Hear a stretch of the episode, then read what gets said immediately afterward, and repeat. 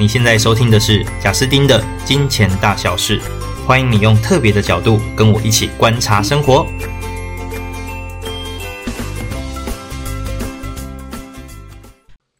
嗨，大家好，欢迎来到《金钱大小事》。那这一集呢，很开心邀请到我另外一个创业的朋友，啊，他叫做洋葱，他本身呢是象棋国手，但过去也是超高收入的工程师。那我先请洋葱来快速自我介绍一下吧。Hello，大家好，我是洋葱。呃，我硕士毕业之后，在新竹担任了五年的科技业的制程工程师，后来开始自己创业教象棋，从二零一七年到现在也五年了。哇，五年的时间都教象棋，那过去是工程师。好，那我这边呢，因为呃，在对大家这个讨论创业这件事情之前，我觉得我想要让大家先更了解你到底做了什么样的创业，然后以及就是你所属的这个领域啊，就是象棋这件事情。那洋葱呢？就我认识你的时候，我记得你就已经是台湾非常顶尖的国手了。就想问你一下，你是从几岁开始学象棋？呃，我是中班开始学象棋，中班的时候是下暗棋，然后大班的时候开始下全盘的。嗯，哦，全盘的就呃，这军军棋，军棋像军马炮啊、哦。那你在这个下棋的这个这样几年啊？二十年？我不止哦，不止，可能六。六岁开始，对，开始会象棋，快三十年了，好吧，步入年纪不管了。那这三十年中，你有没有拿过几个比较指标性的大奖？呃，在台湾拿的冠军是是很多，可能一年平均拿个至至少拿一两个冠军吧。哦，一年平均拿一两个冠军，就跟吃饭一样，这样过生日是，是？过生日有点像。呃，在国际赛的话，呃，在二零一九年世界杯。呃，有晋升象棋国际大师，象棋国际大师，那这是什么？这算是呃国国际都承认的称号。那胜率胜率或呃之前是胜率啊，然后现在是世界杯的前八名，可以世界杯前八名，对，哇，所以这一次你去加拿大嘛，对，就参加这个国际赛，你就是前八名这样，对对对对。啊，听说这个成绩，但是。近近十年来最好的一次哦，近十年来台湾就是近十年来没有人进前八名就对了。对，哦，超猛。那杨峰可以跟我们介绍一下象棋的世界是有分级分段？哦，对，我们象象棋的话，呃，是是从级位开始，从二十级开始，数数字越小呃越厉害，呃二十级、十九级，然后一直到一级，级完了接下来一级上去就变初初段，就是一段啊。一二三四五六七八，越高段越厉害哦。台湾有九个八段，九个八段，那你就是我也是其中之一。但我记得我认识你的时候是大学嘛，那时候你好像就已经是七段。对，那大学的时候七段，而且是全台湾最年轻的七段。那时候是最年轻的七段。对，现在已经 现在已经嗯，越来越多新人，可能是最年轻的年纪乘以二了。OK。那我额外问几个，就是帮观众聊一下一个很好玩的话题。因为象棋啊，看似简单，但其实哇也不容易。就我问一下哦，像那种公园啊，有那种超强阿伯，对，就是什么公园之神这样。通常这种公园之神有机会打赢你吗？现在很很难有机会。这台湾台湾能打败我的，可能屈屈指可数吧。哦，公园的阿伯就、欸。可是如果去中国的公园就有机会了。中国的公园。也也要挺强的，也要找找很强的公园哦。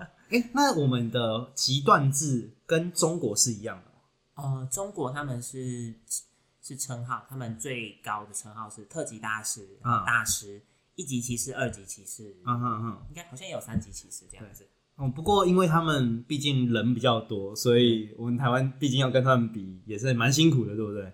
对，他们人多，所以人人才也也比较多。是是是。好，那刚刚回到公园阿北的的议题，就是基本上公园阿北是没办法打败你。那我很好奇，公园阿北比较强的，大致上在极段位可能是大概多少的程度？这样观众比较知道。呃，普普通的公园大概最厉害的阿北有四段，就算就算蛮厉害的。哦，有四段就算蛮厉害。那有些下下棋的风气比较兴盛的公园，可能到六六段，甚至偶尔会也会出现一些七段的人在那边下棋。那这些人应该都是真的有段位的，有没有那种是他也没有任何段位，他就是下开心的，结果有这种实力？就也也会有这些只在公园下棋，然后很很少出来比赛的。算是已经退隐江湖吧，就玩玩开心的比较少。哦，但他过去应该也是走过江湖的。对，对对。我现在指的就是一个纯业余的人，有可能走到这样吗？就他从来没参加过什么比赛训练都没有，嗯，然后他就一直在公园，然后最后有六段的等级。可能也有，但比较比较少，也我也比较少机会遇到。好了，这问题很白目啊。好，那那我再问你，就听说你可以不用看棋盘就可以跟人家下棋？对，就是盲盲棋哦，盲棋。好，那盲棋你可以跟几个人下？之前有经验跟两个人同时下，是都会都算蛮会下的人吗？还是就是小白？也也都有，也都有。我的小朋友、学生啊，或者是。坐坐火车的时候吧，跟几个象棋社的学弟在下。哎、欸，那这样可不可以下一下？他快输了，他就把你的棋偷一位。啊，他偷一位，在我脑袋里面不会变，没关系。哦哦哦哦，所以你的脑袋那个棋盘是非常清楚的。对，OK。那如果因为刚刚一对二嘛，那、啊、如果是打开眼睛呢？打开眼睛，如果是对呃比较初学者的话，可能满坑满谷的几十个都可以。就是说一百个我也打不赢一个你。呃，打不赢，打不赢，呃，打不赢，可能可能我走路会走得很累啦，但是棋应该全部都赢。哦哦，所以就是对小白，并不是五个我、十个我、一百个我、两百个我，这这没有用，因为就是打不赢，的程程度问题。哦，这程度问题啊，真是太过分。那那如果是强者呢？你最多对几个？之前有一一对十二个，六六到七段的高手在台中。你八段，然后你对六到七段，一到十二个。对啊，这样子胜率会高吗？胜率那那次五成啊，已经我觉得也算算不错了。哇，已经很难分心成这样，然后还能五成胜率，太难下。而且你几乎不可以思考啊。对，就是你要一直走圈圈，一直走圈圈。我要用速度压迫他们。哇塞，一对十二，好像这这也是蛮有趣的。那再来，我想问一个，也是我一开始认识你，我觉得超扯的。听说你的脑袋可以随时记着一千盘棋。哦，呃，我们会把之前下过的棋。大概都会有能力复盘，复盘就是把之前下过的棋给从头到尾全全部摆出来。那现在随着比赛越来越快，然后自己下过的棋越来越多，可能没有办法完全记起来，但我们都会记录在电脑里，然后对一些关键的盘面都有印象。所以，比如说我这次比赛可能遇到哪一个对手，然后下到我可能几年前下过的盘面，我就会想。回想，哎、欸，我上一次遇到这个盘面，我是怎么处理的？效果怎么样？哦，哇，所以就真的是脑袋跟 Google 一样，可以随时叫出一盘棋。对对对，哦，这很扯哎。那因为这件事情一般人太难想象，对我来说，我就连下，不要说军棋哦，下暗棋，我刚刚就算是我很有意识的去想要记住这一盘，一结束我一定忘光光。那怎么可能可以做到这种事？嗯，我觉得跟呃记忆的。方式有关系。如果对象棋认识没那么深的，可能一盘棋就是一个一个不相干的片段。但对我们比较常在下棋、比较专业的棋手来说，这是一连串有逻辑、有连贯、有因果的过程。所以对我们来说，这是比较好去记起来。呃，我解释给观众听，你听看是不是这样？就是说，如果是以今天是电脑的储储存东西来讲，对你来讲，你可能只要记零一零零一哦，就是这个这这一步了。可是对一般人来讲，可能要是一个两三百位数，然后才能记下一个东西。对对对，我们就是把可能把平常人觉得很复杂的东西，把它模组化吧，变得比较有关联。哦，好，那这个也真太难阐述了。反正就是你随时可以叫出一千盘棋，这夸张。欸，我还有听说，就是现在的棋手的平均实力会比过去强，因为学习方式不同。对对对，这个大概是什么样？现在其实呃，就连围棋吧，最开始西洋棋，然后到西洋棋到围棋，那我们都借由很多的 AI 啊软体在做训练。就我们毕竟人脑的计算能力是有限的，那现在电脑的硬体运算速度。电脑可能多核心、八核心、十六核心越来越多，那我们就会借由电脑的运算来帮助我们的训练跟学习，这样棋就会越来越精准。所以以前就是靠呃可能纸本啊画来画去，现在都是靠电脑。对，好，所以其实棋手的程度也取决于他的训练时数嘛。对，时数啊，还有效率训练的训练的工具，就时速乘效率。那以前人就一样，一天花十小时，但以前的效率可能是零点一，现在可能是一，类似这样。对对对，哇，这样就差很多。好，那以上就是关于呃象棋这件事情的简短介绍，让很多如果观众你是象棋小白，然后跟我一样只会什么双炮军哦，那基本上就这样可以比较知道这个领域。那接着我想要来聊的是，因为洋葱你本来算是收入非常好的工程师哦，那呃你是怎么样的状况下去做了这个决定？就我不要这个收入了，我要开始走我的梦想创业啊。其实我还是很想要这个收入，你还是很想要这个收入，只是不想要这个工作。欸，这个才是老实话，我们就是想要听这个。嗯，就是呃，其实最开始进入科技业的时候，压压力就超大了，还蛮不适应这样快速的节奏跟这样的。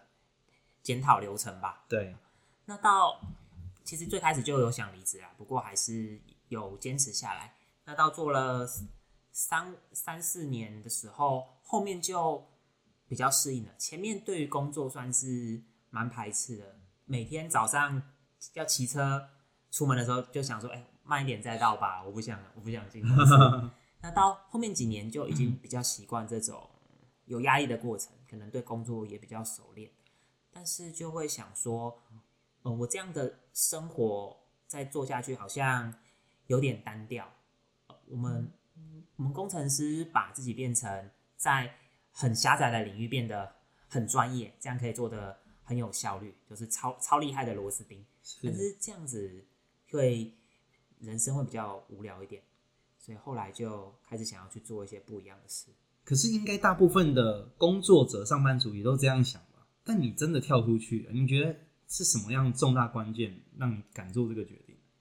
哦，我就是觉得，呃、我看一下身边的呃主管或 leader 啊，那他们也常常有时候也会跟我聊说，他们对于工作有一些压力，然后想要做一些不一样的事，嗯、是，可是他们会有自己的负担，有自己的家庭，他们没有办法。任性的去做一些选择，嗯，那我就想说，我与其到那时候没有机会选择，我是不是可以在有机会选择的时候尝试看看？哦，那对你来说做这个选择，当然了，一来就是你原本的收入就没了嘛，然后二来就是你新的收入还不一定很稳健，那过程中你有做什么安排吗？嗯，像我我离职之前那个，我们过年的时候。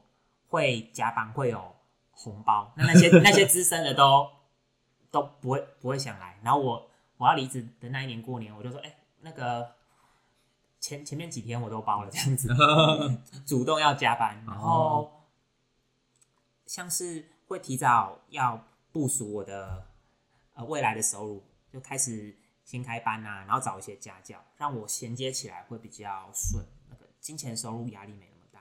哦，所以一来就是存粮嘛，然后二来就是偷跑嘛，对，对这两件事情，然后后面才敢就是毅然决然的去创你的象棋班。OK，那我印象中，在你收入非常高的工程师的时候，你的开销还是很省，对不对？对，我觉得就是我我会记账啊，大概可能每个月除了租金，可能一一万块左右吧，还还算省。哦，就是除了呃租金、房子租金以外，其他生活所有开销就是压在一万以内。对，哎，这样很猛哎，就是 九成以上的储蓄率哎。好，那那再来就是呃，从你开始创业之后，你大概目前做了哪一些事？就你的创业大概有哪一些教室啊、项目啊这样？嗯、呃，我现在有教小朋友，有分实体课啊、线上课，啊，也有教大学的社团，也有教大人比较厉害的棋手。段位班，嗯哼哼。但就我所知，台湾有很多专业的人士。举例像我自己在健身房之前，我当时就是那种派来的教练，就希望我买课程那个教练。我后来才知道，他好像是拿过什么全国跆拳道冠军哦。对，所以也是很顶尖的人。但是其实要把所谓的专业领域变成所谓的谋生工具，应该不太容易吧？所以像你的话，是因为你是这个象棋大师。所以学生就自己一直蹦出来，还是其实你也行销算做的很努力、很用心？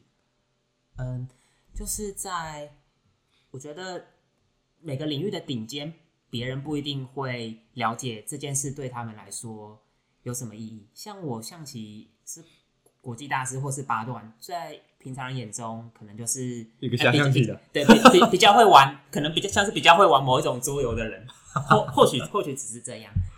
但但是呃，可能他们会希望小朋友做做出什么改变，比如说比较有抗压性啊，比较能够融入团体团体的生活啊。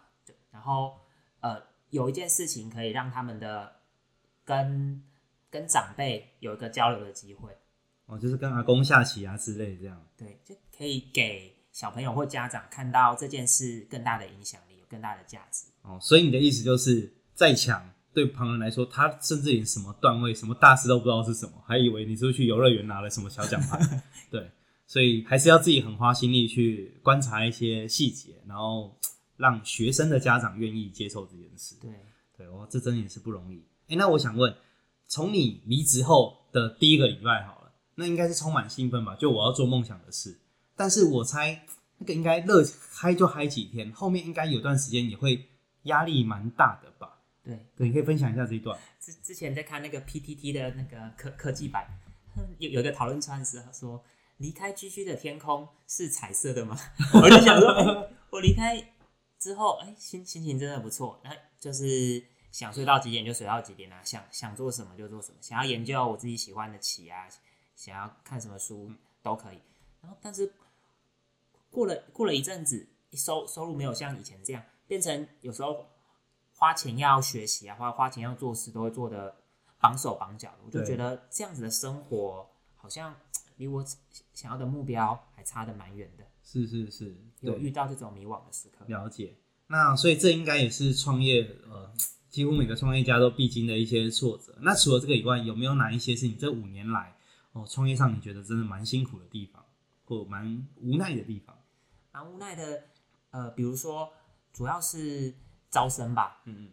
哎、欸，有时候呃，可能很多家长来询问，哎、欸，杨杨聪老师哪时候哪时候要开课啊？然后我就会把它。嗯记在我的那个未来学生名可能的学生名单里面，然后记他可能呃小朋友是几岁啊，然后有什么需求，可能是要几点到几点的，要实体课还是线上课什么的，然后可能记了很多个名单，有可能记了十几个，然后到我真的要开班的时候，我就一个一个敲他们，那，可能有有一半可能都不理我，然后有，有不理，然后有的说哎再再考虑看看，就是有时候不一定。会事情不一定会这么顺利，真的哦。我觉得遇到那种不理的最烦了。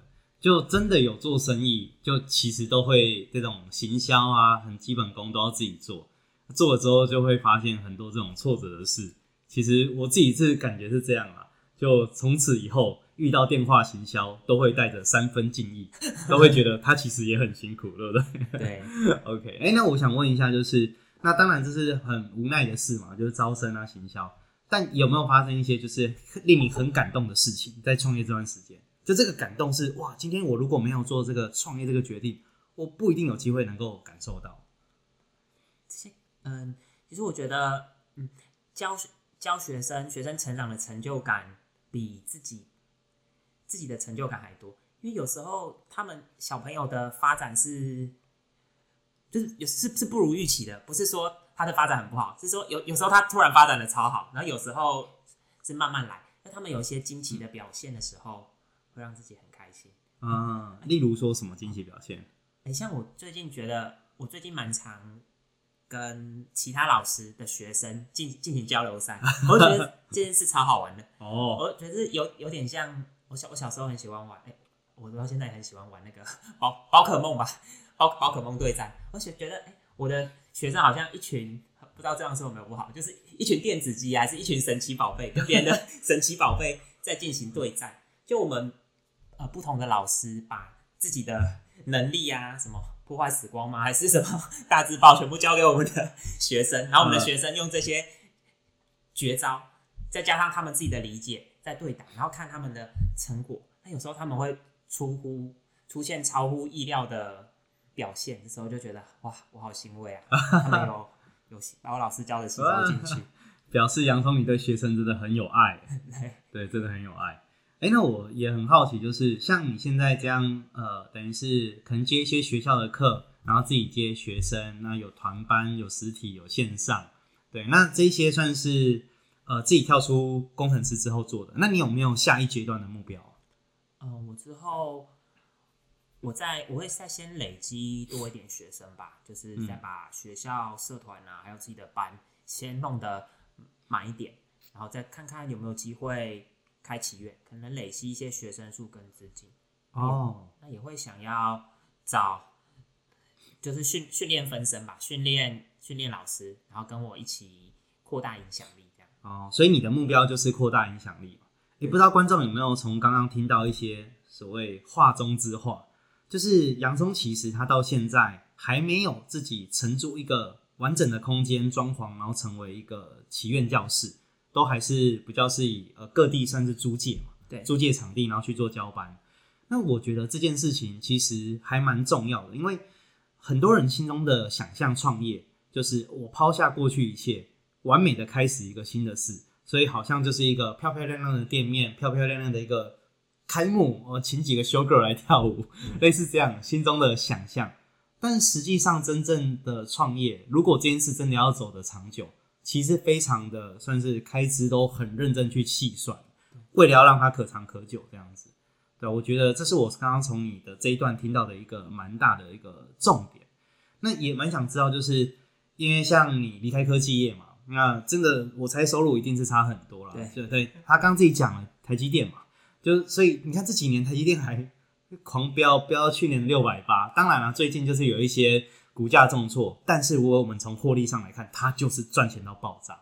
所以你应该就是现在五年了嘛，你应该会看到一些同学或同才，他们就是收入增加，存款增加。对，你心中有什么样的心情？就是刚就是跟他们聊到的时候，会觉得还还蛮羡慕的。在想说，就也。也同样会想说，要是我没有离开，我现在一年也是也是领这样的收入，做的事也也没有也没有也没有比较难啊。其实我如果没有改变道路，我现在就是可以算是同工不同酬吧，可以赚更多。但是就转念一想，那我现在已经做了我的选择，就把我的选择发挥的最好。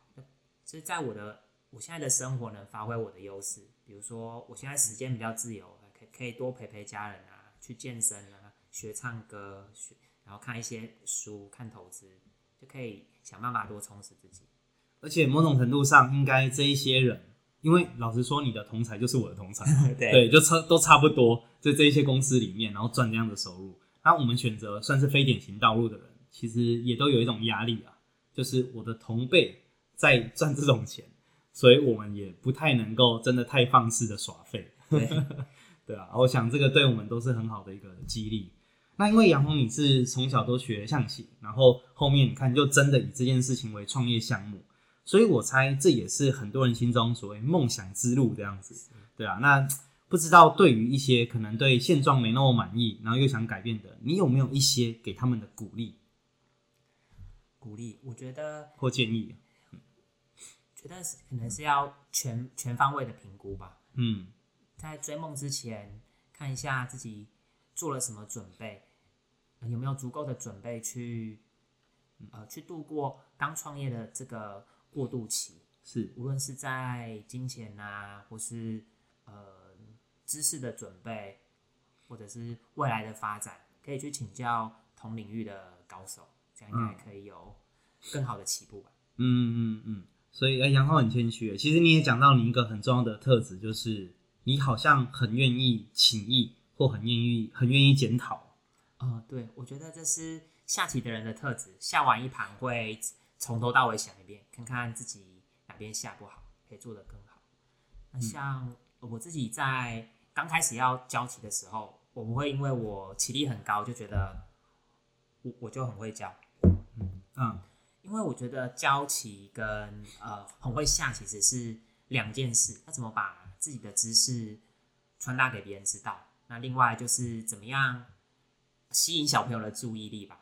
嗯嗯，我我在开始教之前也有看，也有跟过很多资深厉害的老师上课，嗯，也去看他们怎么样教，然后怎么样控制班级这样子。嗯，对，所以表示你真的是在创业前做足了准备。那当然就是真的跳出去之后，你也是有很强健的心态啊，就是也很真实。看到过往的这些同才们，也会觉得哇，真是厉害，拿这种钱。